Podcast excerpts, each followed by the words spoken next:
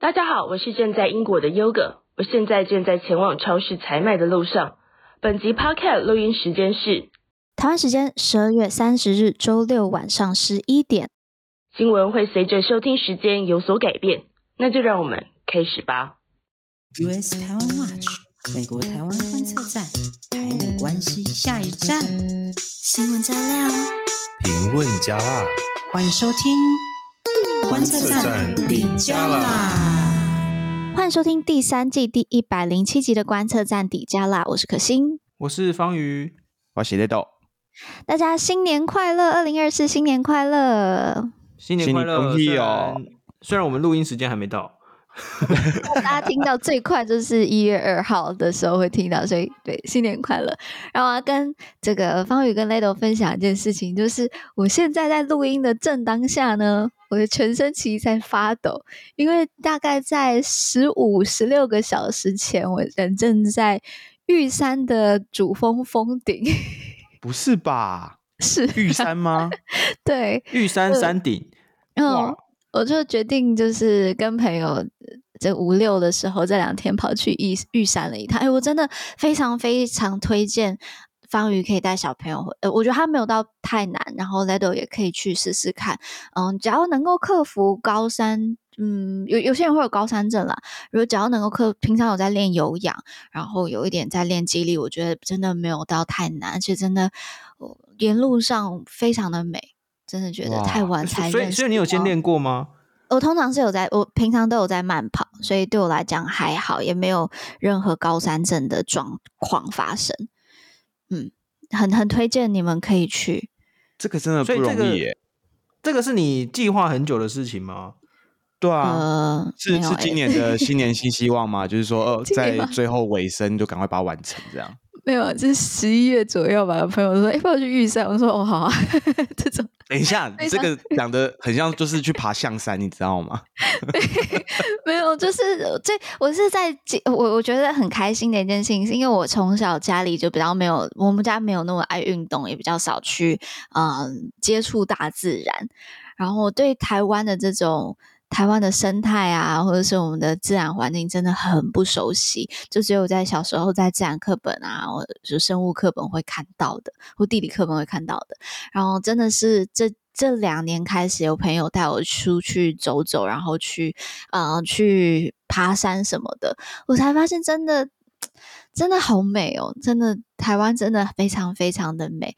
然后我我以前都不懂，就是我以前碰到一些外馆的朋友，然后就是从就是驻台的时节，他们都说他最喜欢台湾，印象最深刻的就是台湾这些山。我那时候都有点不太理解，但真的走完之后，我觉得嗯能够理解，所以很我觉得我领略的很晚啦，但推非常推荐大家，而且玉山。没，它算是百岳，然后很重要的一座，但是在百岳当中是相相对起来非常简单的一个一座，所以蛮推荐。就是如果大家有在练习这个，平常是有有一点在练习跑跑步、有氧，然后有肌力的话，我觉得是非常推荐。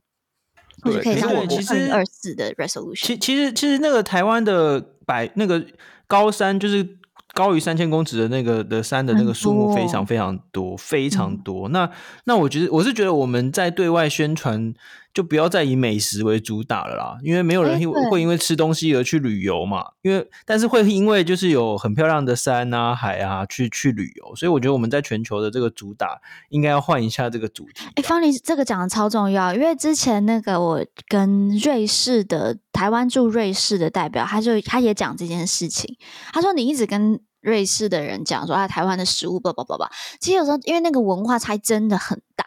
然后那在瑞士的话，他们也都有爬山的习惯。然后瑞士有很多很美的山，所以你去跟他，就是常常会去跟这些瑞士的呃朋友去分享台湾山的美。然后他说这个角度是非常好的切入点。就其实以前我们在这个威权政府时期，其实对山跟海都有非常严格的管制。他其实不太希望呃人民去冒险。但是其实台湾是一个海洋国家，哦、又是一个这么多山的国家，其实理论上应该要让呃我们人民这个呃展现出一个非常冒险的精神才对。嗯嗯、可是因为其实呃，这个这样子会不方便这个威权政府的统治。我我自己猜测他们的心态可能是这样，所以其实山啊海啊都没有开放，那其实是到民主化之后才越来越开放。那所以我觉得这个真的是蛮重要的一件事情。嗯，我突然想到，那个这 Ledo，你是不是也有去爬在其他国家爬山的经验？哦，对啊，就是这边提醒一下大家，虽然可心就是把玉山讲的好像不是说太困难，但是我之前其实有爬过，就是亚洲，就是以东亚这边来说，算是也很高的山，就是在日本的富士山。我那时候其实是真的有差一点点，就是高山症，就是差差一点要死掉。啊、那玉山。对，那玉山比富士山还要高，所以，所以我会觉得大家真的还是要稍微做一下功课。我可心是因为就是我们都是年轻人，平常有在练习啦，嗯，对，我们都是年轻人，但是可心又比较年轻一点，那平常又都有很规律运动的习 惯，比较年轻一点，所以，所以，所以真的大家不要就是想的好像哎。听起来很像象山那种，哎，朋友就是上个月没有啦。对啊，我跟你讲，年轻人这个标签在最近是有点尴尬的。怎么说呢？就是比如说这个周末带带那个家家人出去玩，然后结果就是遇到那种就是呃那个旅馆的那个呃，反正就是旅馆的工作人员就在那边聊天呢、啊。他是上了年纪的工作人员，他就说：“哎，你们年轻人是不是现在都支持柯文哲啊？”然后、呃、没有啦，没有没有没有，不是这样子的，就解释了半天。所以年轻人这个标签，嗯，对，最近大选的蛮有趣的。啊，讲到大选，我们今天的新闻也会有一部分是跟大选有关。那来就来 highlight 一下今天的新闻有哪些好了。好，那今天的新闻首先呢，就我像就是，哎，大家听到的话是年初了，但我们就是因为二零二三也要结束了嘛，所以我们会在今天呢帮大家大家来回顾一下整个二零二三的台美关系，来展望一下二零二四。那第二节新闻。我们就来针对随着这个大选的临近，我们来分享一下最近我们看到的一些错假资讯，呃，错假讯息有哪些是我们要更加谨慎的。那在美国新闻的部分，我们上周是提到这个科罗拉多州他们的判决是让这个川普是不让他在初选的选票上面，他们还要再上诉。那呢，现在缅因州成为第二个呃判处同样裁呃裁决的这个。这个州，那接下来会怎么样发展？呃，对于整个全美会造成什么样子的影响？还有川普本人怎么去回应这件事情，我们都来看一下。好，那二零二三年最后一则国际新闻，我想最近大家可能在各个嗯、呃、国际新闻的频道可能都有。听到这个狂人啦，就是阿根廷新任的总统米雷伊，那他写了一封信给巴西，那这封信呢有意拒绝让阿根廷加入金砖国家。那其实，在十一月的时候呢，阿根廷的外交部长就已经有提到说，阿根廷不会加入金砖国家集团。那在八月的时候呢，呃，米雷米雷伊那时候还只是候选人，就总统候选人，他当时也就反对阿根廷加入金砖国家，因为我们知道金砖国家它其实是一个让中国去。嗯，就是在这个 Global South 去去释放它，不是释放，去产呃，去去延伸它影响力一个非常重要的国际组织。那当时米雷伊就说，因为阿根廷的地缘政治盟盟友是美国跟以色列，所以阿根廷不会与共和共产国家结盟。OK，那他现在也推推出了这一封信给巴西。那我们就接下来看，因为现在大家对这个金砖国家都还在。观察当中，它到底会怎么样子的发展？嗯，好几年前都提出来了，现在又重新再次，好像引起更多人的注意。那接下来像阿根廷不参加，会不会有些影响？还有这个阿根廷未来在米雷伊的手下，呃，经济等等的一些，他比较以建制派来讲，他比较对，他的这个真的是正当疗法，他很不按牌理出牌。我们但这个现在啊，阿根廷也是。死马当活马医嘛，对不对？就是他的那个经济也是非常非常的呃棘手，所以我们也就来好好的了解一下、观察一下。好，那我们就进入到今天的第一节新闻。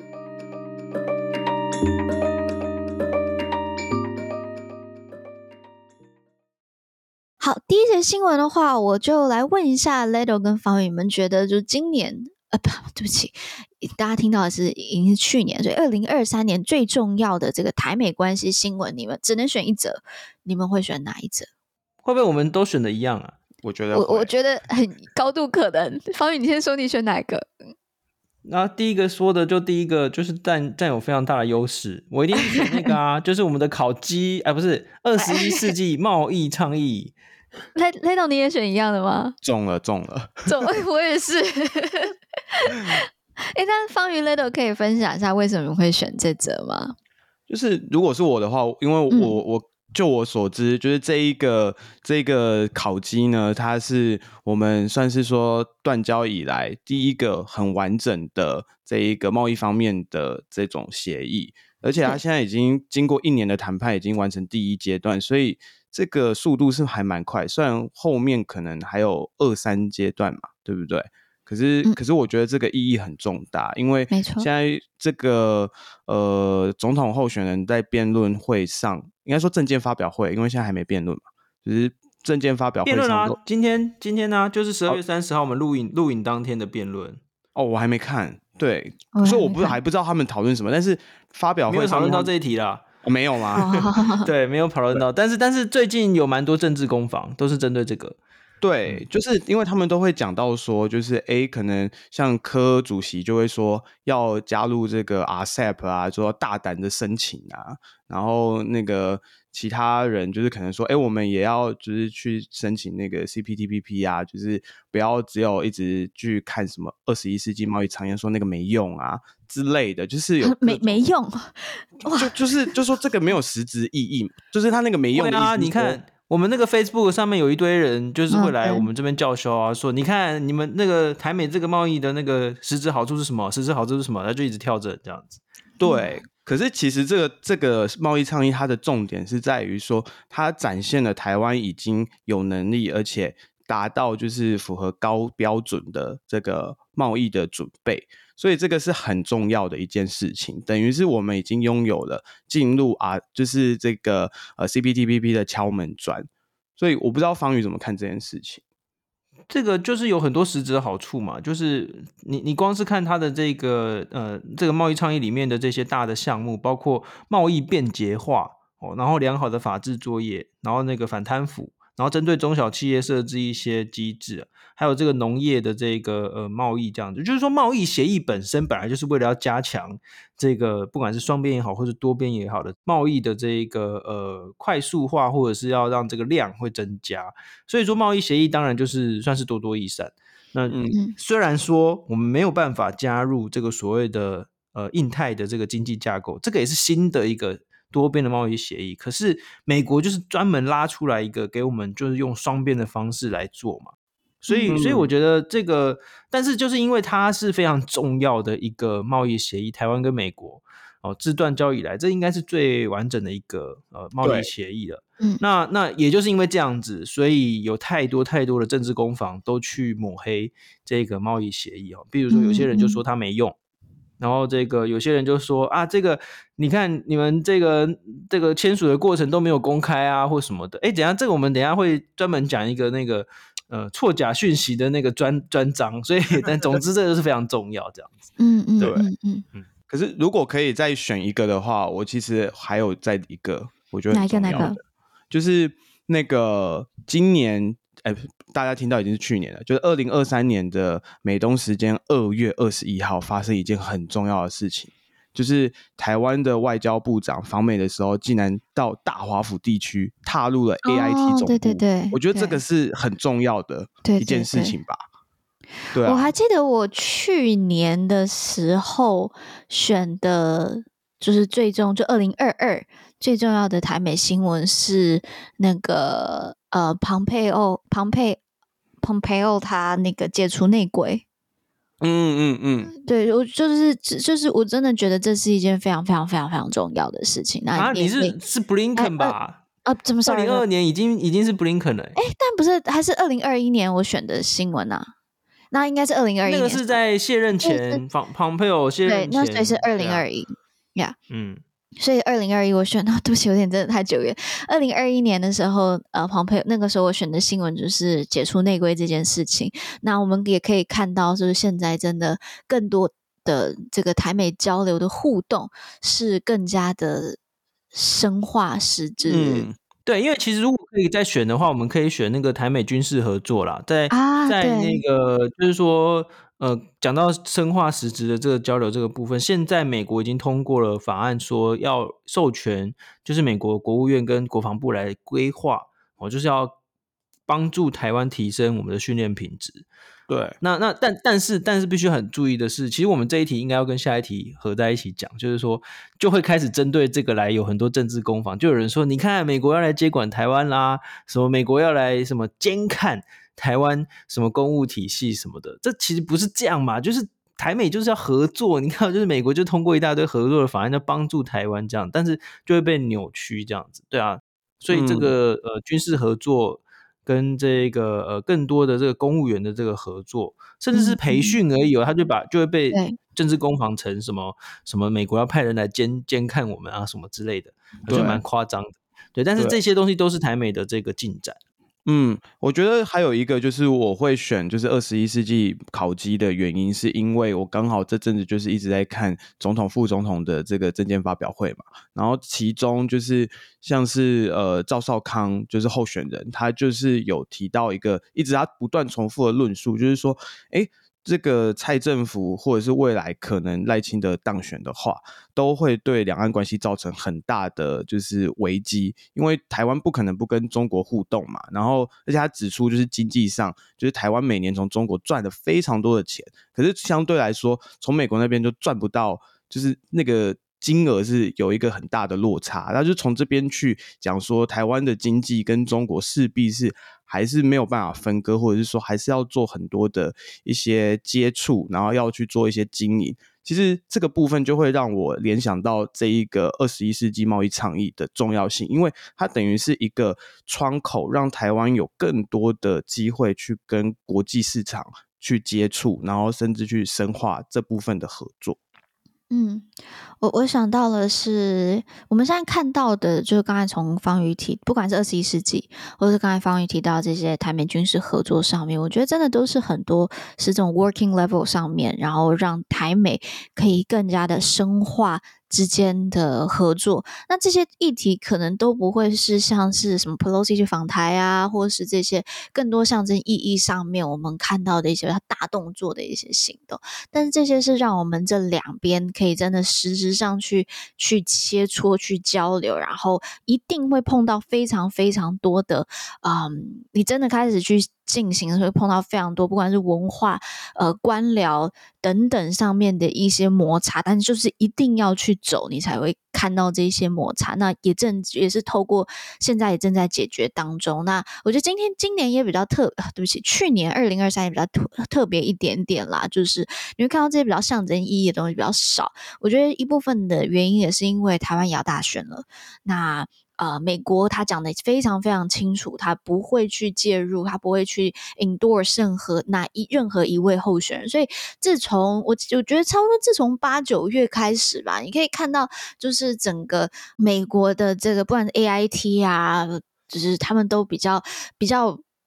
往后退一点。比较少的这种呃比较进一步的一些一一些行为，那也是去避免被做一些文章啦。那我觉得那那我觉得也好，就在这个时间点，让更多真的 working level 的部分可以好好的去磨合。好了，那我觉得讲完了，刚才刚才是一个呃整个二零二三最重要的嘛，我我想我们都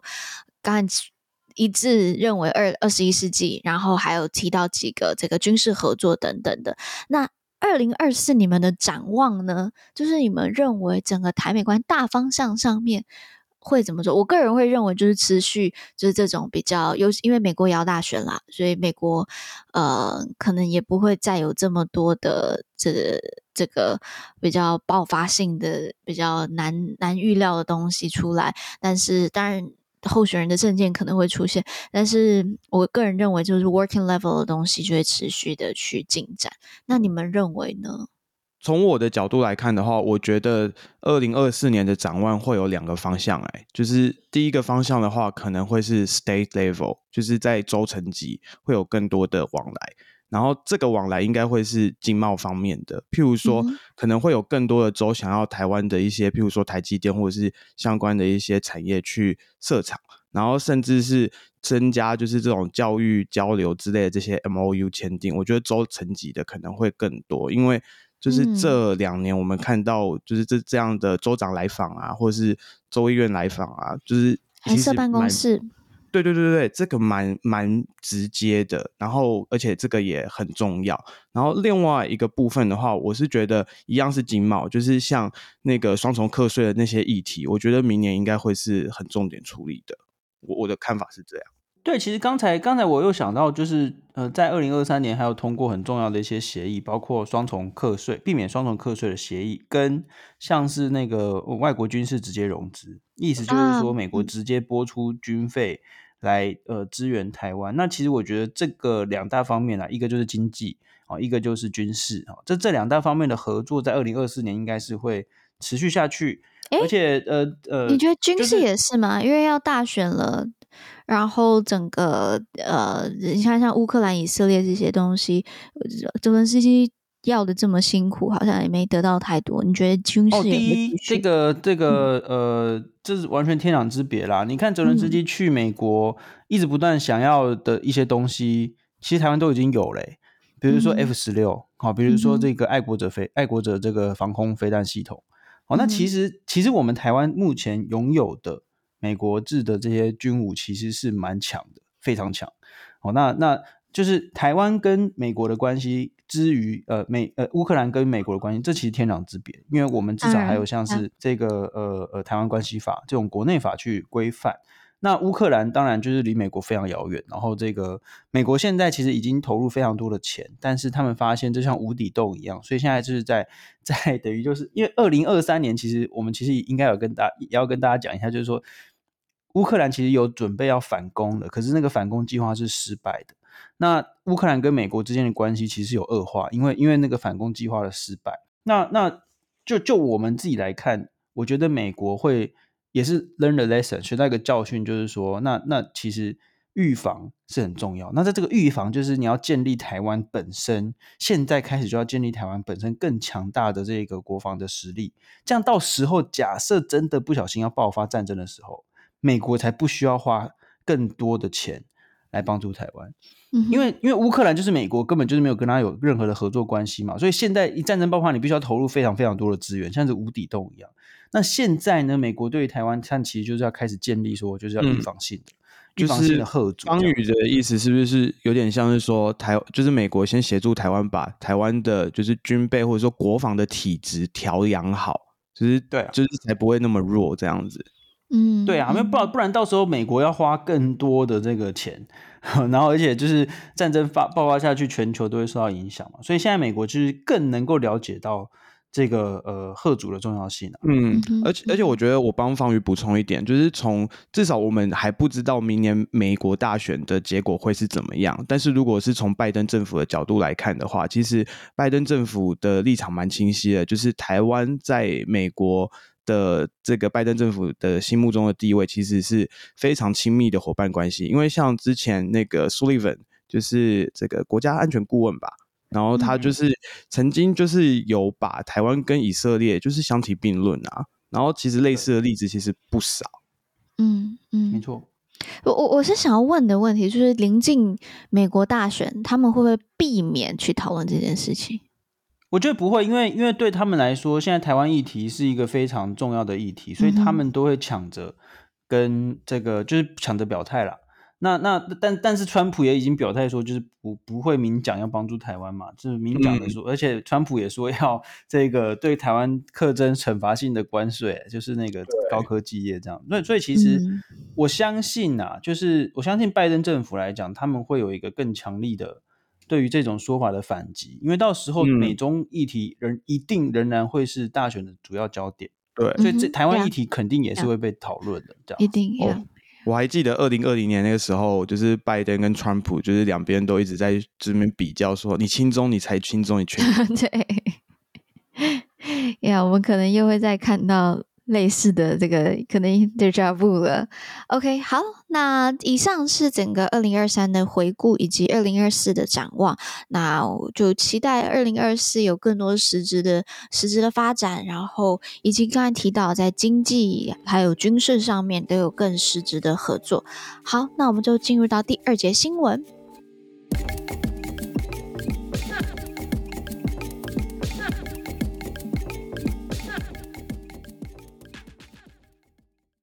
好，第二节新闻的部分，可以，我们就来聊一下这个呃大选期间的这个假错假讯息。可以请 Leto 来帮我们，就是整理一下最近有哪些样态或是内容的错假新闻，需要我们特别值得我们呃关注注意的吗？对，就是呃，这个讯息是是真的太多了。然后，因为我最近就是很密切一直在看，就是这个辩论会或者是政见发表会，所以就会发现说，很多候选人他们在讨论的一些政策或者是他们的论述基础，都有时候会有一些争议的点。譬如说，像是最近大家可能呃。呃，流感季节就会听到那个疫苗的争议，譬如说啊、呃，这个跟就是某高某端公司相关的一些资讯，然后到底是真的假的啊？或者是呃，现在大家都很强调就是这个居住正义的话题嘛，那就是社宅的这一个政政绩是真的还是假的？或者是说，也还甚至有那个公文是说这个赖清德到巴拉圭去，然后就是呃签署了一个公文，就是说要帮巴拉圭盖社宅，这是真的假的？就是这些消息，我觉得这是呃政策面的。然后另外一个部分是在讲选物相关的。那我们先讲政策面的部分，就是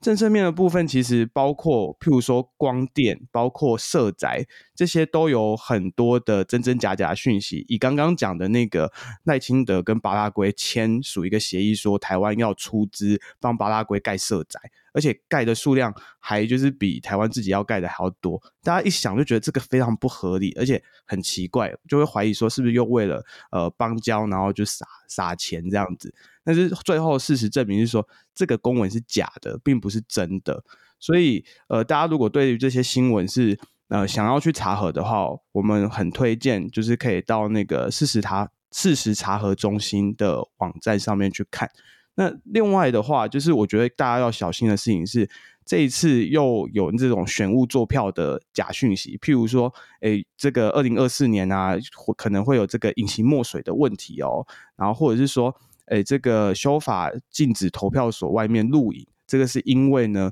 呃，有特定政党要准备作票了，就是有这样的说法。可是其实，呃，可心是不是有说这隐形墨水的东西是之前就有，对不对？所以就呃很多类似的这种，其实我个人认为啦，就是在待会就是 Leto 还会提到很多很多各式类型的这个呃，或是各式内容的资讯嘲弄。那我个人认为，这种直接攻击我们。呃，选举直接的可呃可信度呃的正当性，然后直接攻击我们这个民主，是最我个人认为是最严重的。那其实对，像刚才 Leto 讲的，在二零二零当时 IORG 在做研究的时候，就已经有看到就是在讲作票，然后记我记得有隐形墨水之类，就是他讲的各式各样奇奇怪怪的呃方式啦。然后呃我。然后这样坐票的内容在二零二零出现之后，我们也看到二零二二也再度出现。当时我们台湾也有这个呃区域的选举嘛，那呃县市长选举，那现在呀二零二四又再出现了。对，而且这些就是各种的标题真的是越来越耸动。譬如说，像这一次选战，其实就在野阵营，就是不管是在野阵营或执政的这个民进党，其实都一直把这场选举就是跟所谓战争与和平啊，就是都有一些讨论。所以你就会看到很多的讯息，就是说，哎，就是譬如说，像原本的这个厨役的年龄是义务役的话是三十六岁，然后这个他就是有一个讯息，就是他流传一个公文，就是说，哎，这个年龄要全部往后延，就是要延到，就是譬如说，呃，这个呃六十岁、六十五岁，然后看你的阶级，然后会延不同的。譬如说你是二级上将以上，你就是延到七十岁才可以除役。那如果你是少将的话，就是六十岁。然后如果你是这个少尉啊，或者是下士啊这些阶级的话，你是要五十岁才可以。就是除役，就整个大幅的往后延。那义务役的话呢，就是跟你说，就是要再再更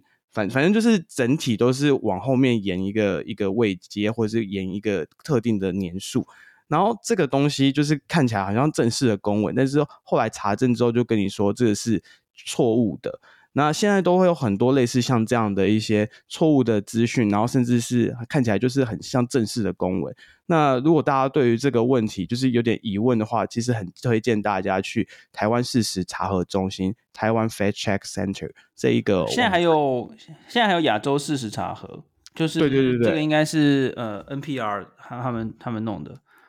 对，就是这个真的很重要，因为很夸张。譬如说，像最近呃，我看到最新的是今天呃十二月三十号哦，昨天了，十二月三十号发布了，就是说，诶，美国的一个议员去公开支持台湾特定的一个总统候选人，就后面去查证就发现那是变造的，他是变造了这个议员在二零二二年受访的内容，所以就是。很多各式各样的这种影片的变造也好，甚至是这个公文，就是文件的变造也好，现在的这种技术是越来越先进，然后所以大家其实真的是防不胜防。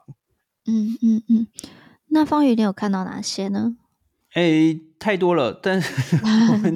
精选几则。这个最近啊，就以最近这几个礼拜来说，就是呃，我看到有在攻击几件事情。第一个就是呃，外交人员的政治任命，哦，就是说，哎，这其实有点冷饭热炒，就是说，啊，你看这个谁谁谁，就是外交人员都是政治任命的啊，或什么。其实大家要知道，其实大使本来就是政治任命，而且就是不管你是任命这个呃事务官，或者是就是非事务官，其实都是很正常的事情。那但是现在就是把这些事情讲成什么？执政党什么丑庸什么，甚至是新任的驻美大使啊，我们的驻美大使这个于大雷大使，他都被讲说，甚至我看到超可笑的，就是有一个呃这个报纸就说，这个于大雷一般人根本没听过啊，这个为什么要拍这个？这一定是政治。对，我就想说，哎，等一下，等一下，什么叫做一般人没听过？你你你绝大多数的外交人员，我们本来就没听过，啊，就这重点就是。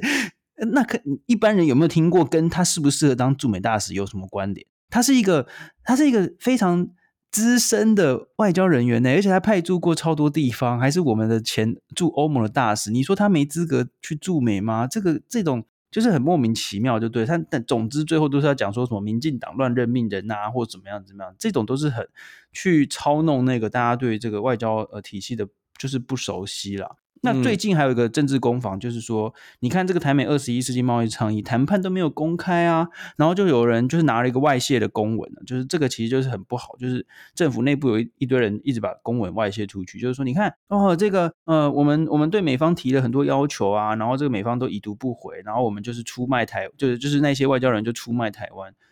等下，这个是因为这个是姓徐的议员嘛，然后要选立委的，没有错，就是一个姓徐的，然后非常年轻世代，然后呢，他们也现在现在正在选立委这样子，而且还很可能就会上这样子。反正总之就是他们就拿着这样的这个东西，但其实那个东西是什么？那个东西是我们在谈判的时候，政府准备给各个驻外人员的说帖啊，意思就是说我们要统一口径啊，就是说我们要怎么样跟美国讲。结果他们就拿这个说我们要跟美国讲的东西，就说你看美国都不理我们，这根本就是移花接木啊，移花接木。而且其实谈判这件事情本来就不会公开啊，你怎么会一边谈一边还要跟媒体讲说你跟对方谈什么？这样还用谈吗？不是，而且这样他公布那一部那个文件上面不是也有写说台湾的底线是什么吗？这样是是不是会有？不是，就是说它上面就是简写说台湾希望美国怎么样，然后我们要怎么样的说服啊什么，然后他们就说啊，你看美国都不理我们啊。上面本来就不会有美国，因为那个就是就不是那个东西嘛。啊对啊，然后然后那那总之总之就是他们就开始攻击这个呃台美二十一世纪呃贸易倡议。另外一个事情就是美国反台独这件事情，在总统大选辩论会上也有，然后之前有一大堆，就是就拿那个 Bonnie Glasser 他们那个文章啊，就是讲说什么你看美国就是反台独啊，赖清德你这样子会会怎么样之类，就是美国就是不喜欢你。其实这个是完全的这个超意啊，完全的超意。其实美国没有反对态度，美国是不支持，不支持意思就是说他不会在这件事情上面表态，不会支持你哦。但是他也没有反对，而且其实美国那个那些是政策的讨论，他们是在那些人是在讨论说，哎，中国到底最在意什么事情？那是不是我们就是要怎么样去 reassure，就是说要去重新的，就是让中国更放心？他们在讨论，并不是说美国什么什么因什么要教训赖清德啊，或什么，就是就是一堆这种超译。然后你如果去看事实查的东西上面，哇，一大堆耶，什么。什么？这个美国的舰队出现在台湾海峡附近啊，快要打起来了之类的。然后还有什么？美国我们刚才提到什么？台湾美国提出一个什么台湾学人计划，要派公务员来台湾监视台湾的这个政府部门。哎，人家是人家是来当，人家是来学中文的，好不好？说什么？是拜托一下。然后还有什么？在今年呃，这个前前几个月说什么 AIT 什么租什么什么垄断什么内湖的土地还是怎样的？对，哇，这个就是这些谣言都是一个比一个夸张啊！然后很多啊，你去看事实查核中心上面，创创意蛮厉害的啦。可是其实其实重点就是说，他就是不断不断的去弄这些东西出来，甚至还有那种假新假的公文呢，然后那种什么要取得什么签证还是什么的，然后什么美军兵推说什么这个呃什么。反正一大堆很奇怪的，就是那种 就是变造的新闻，就一大堆，就对了。对，那所以总而言之，就是我们要小心啊。对，对而且也推荐大家去这边上面看，因为呃，如果大家就是呃没有看总统辩论，或者看了然后有疑问的话，他这个相关的查核结果都会秀在上面给大家看。嗯嗯。好，那我最后也推荐一下这一个 IORG 最近也有出一个，除了看事实查中心，它是直接针对这个讯息本身。那我也提醒大家，事实查中心它只会去查核事实。就是它是 facts 的东西，观点它没办法去查核。OK，那呃，在 IORG 的研究，大家有时候会不太清楚，就是说 IORG 的研究跟这个市查核是 IORG 不是做市查核的，他们是做资讯环境的流动。的这个研究的呀，那呃，IORG 的这个最近在随着选举临近，他们也去公布他们在他们做的这个七到九月份的一些中共官媒啊，还有抖音的这个内容，他们也发现了啊、呃，抖音会大量的使用台湾的名嘴的揭露他们的的的论述，那这些名嘴呢，他们都有偏向特定的这一个政治立场，然后呢，嗯、这些人。影响力在抖音上面影响力，甚至远超过这一个台湾的总统以及总统候选人。那么就透过呃偏颇的去报道，或者是扩大特定呃在台湾少部分的一些，或是特定名嘴的一些内容，去让。中国的民众对台湾呈现有有一个错误的印象了，那呃我这边就不多说，但是嗯、呃，大家欢迎都去。随着选举越来越近，我们也要更小心我们的这个资讯环境。那除了这个视察中心，然后还有 IORG 的也可以看。最后非常推荐大家，视察中心它是一个组织去做这个查核，但我觉得民主社会每一个人也都可以去做查核。如果你愿意做查核。Cofacts，你可以把这些内容丢到 Cofacts 上面，呃，真的假的 Cofacts 这个这个平台，然后呢，你有可能会在上面也看到其他的民众共同协助，呃，已经查核的内容，就我们自己都是可以做查核的，所以我觉得，啊、就在选举前更加小心吧。好，那我们的第二节新闻先到这里，我们就进入到美国新闻。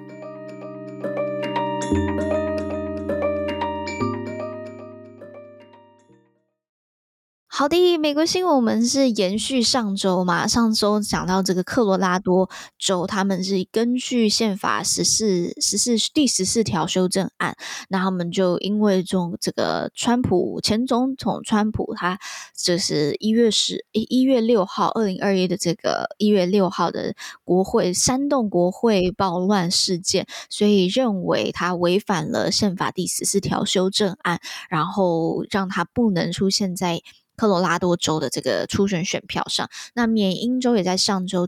就是他们的也提出了同样的这一个判决。OK，那川普当然气炸啦，他就随随机发生发发表这个声明，就是说这是一个非常野蛮的决定。那他也会向缅因州的法院去提起上诉。那两州，他科罗拉多州跟缅因州，他都有去提起上诉。OK，那我们上次有讲嘛，科罗拉多州在过去二十年都是蓝州，就是都是这个非常民主党的，所以有些人就会觉得那。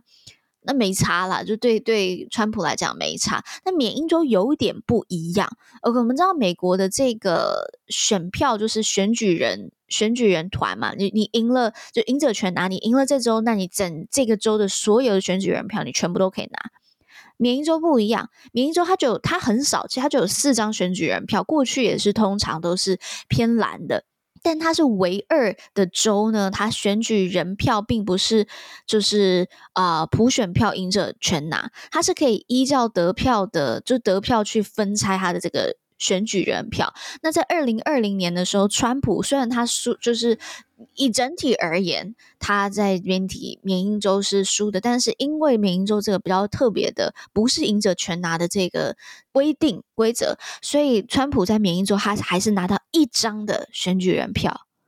OK，所以蛮蛮特别，就是缅因州跟这个其他州多数的州是不一样的。OK，好，那目前的状况是怎么样呢？就是呃，其实科罗拉多州跟缅因州，他们因为就是还是要保留时间给川普阵营去上诉到他们最高法院，所以他们都暂缓，他们就是他们这州的最高法院都暂缓做出决定。所以呢，川普在科罗拉多州现在跟这个在缅因州，他现在的还是有在初选选票上面的。那科罗拉多州他是。说在一月四号的时候，他才会宣布最终的判决。缅因州的话，他并没有提到说是哪一天，可能等他一下，因为现在大家在过圣诞节，跟圣诞节回来之后，就会看到这个呃，缅因州到底是什么时候会有最最终的判决。OK，那接下来这一个这个这个上诉到最高法院之后，会有什么样子的影响？它可能有哪些的路径？OK，那呃，最高法院针对。呃，就是根据一些报道，最高法院的这个呃判决，就是属于宪法层级的问题了。也就是说呢，最高法院的决定会让单一州的决定扩张到全国性的资格问题，去影响川普的初选资格。不过呢，也也有可能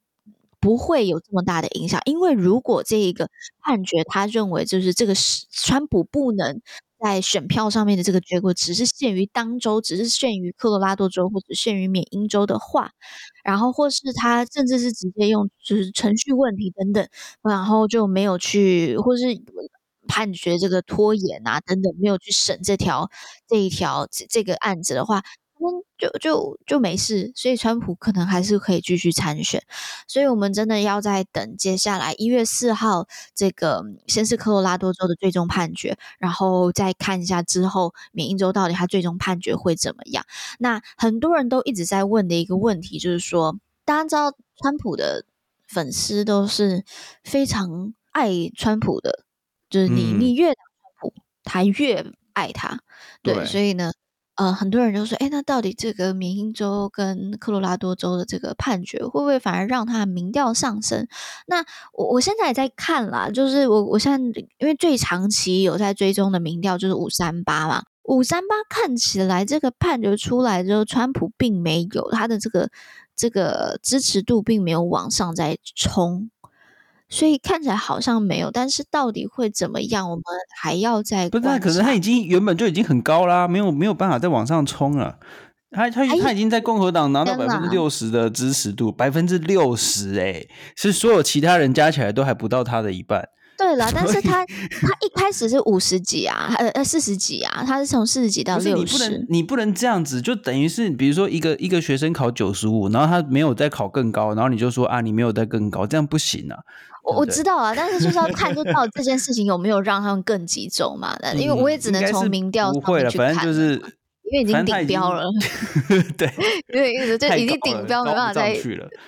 对啊，我我真的觉得，就是美国政治人物的获得的这种支持度，可以说是近乎受到崇拜。因为就是我上一次去华府的时候，就真的遇到几个非常始终的共和党员，然后他们就看到打开电视而已哦，他们只是看到那个那个那个时候是 Pence 吧。他们就说，他们就突然就是手摸着胸口说：“哦，Pence，my hero。”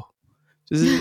这真的是他们马上哦，然后是很感动的样子，然后我就无法理解，因为我想说，台湾人会看到政治人物，然后就突然觉得说，就是哇，是英雄，是我我的，就是这个很很很也有啊，也有啊，总之啊。哦，好好好，可能我自己比较不是这个个性，对我我就是有有时候我会觉得这个狂热的程度是真的很多人没有办法想象的。好，我我自己算想到另外一个是在我在二零一六年就是川普。第一次选上的时候嘛，那那一年的七月，我那时候在美国。那七月还没就还没选，十一月才选嘛。那七月的话，大家也可以注意一下，就是每年大概是七月的时候，各党他们就会呃办这个全国的 National Convention 是全国大会，然后在这个全国大会上面正式宣布到底是由谁来角逐这个呃代表共和党或代表民主党来角逐这个总统大位。我那时候在看的时候，当然那时候是跟一群共和党的粉丝去看的，说哇，那个气氛真的好嗨哦！呃，我觉得不输台湾的这种造势活动，我觉得台湾造势活动也是非常嗨的，但就美国真的也不输。那因为我我的印象当中，就美国这个 turnout rate 常常是低于台湾的嘛，所以我就会觉得，哎，他们是不是可能在在投票呃，在在选票上面投票上面。呃，政治参与上面可能有没有可能比较低一点？但整体而言，我当天感受到，呃，非常非常的热络。然后还记得那时候，呃，一场我我有点忘了那个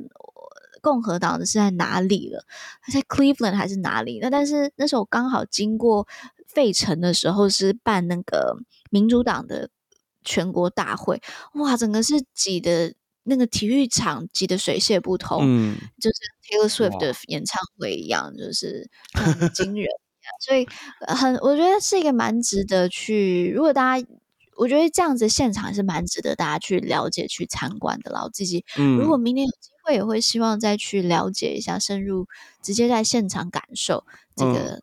主的一个过程。嗯、可是，可是我觉得。补充一件事情，就是我觉得那个美国的投票率跟台湾没有办法直接做比较，是因为他们的那个。对，有一对啊，有一个那个压制选民压制的问题，就是 voter suppression 的那个问题，嗯嗯嗯，我觉得这个可能也是会影影响蛮大的。Yeah. 好，大家听到现在这集就是我们二零二四年的第一集。那我相信二零二四接下来到十一月，甚至到十一月过后，整个很多的这个呃关注都会在美国的选举上面。那我们就虽然现在看起来。共和党就是川普了，但也不确定这一次的这个缅因州跟科罗拉多州的这个裁决会不会影响。那我们就关注一下。那观测站我们也会随时帮大家更新。那谢谢大家收听观测站底加啦，我们会讨论台美关系、国际动态。我们的粉专 US Taiwan Watch 美国台湾观测站也会随时更新台美政治的动态。而这个 Podcast 就是服务现在太忙只能用耳朵收听新闻的你，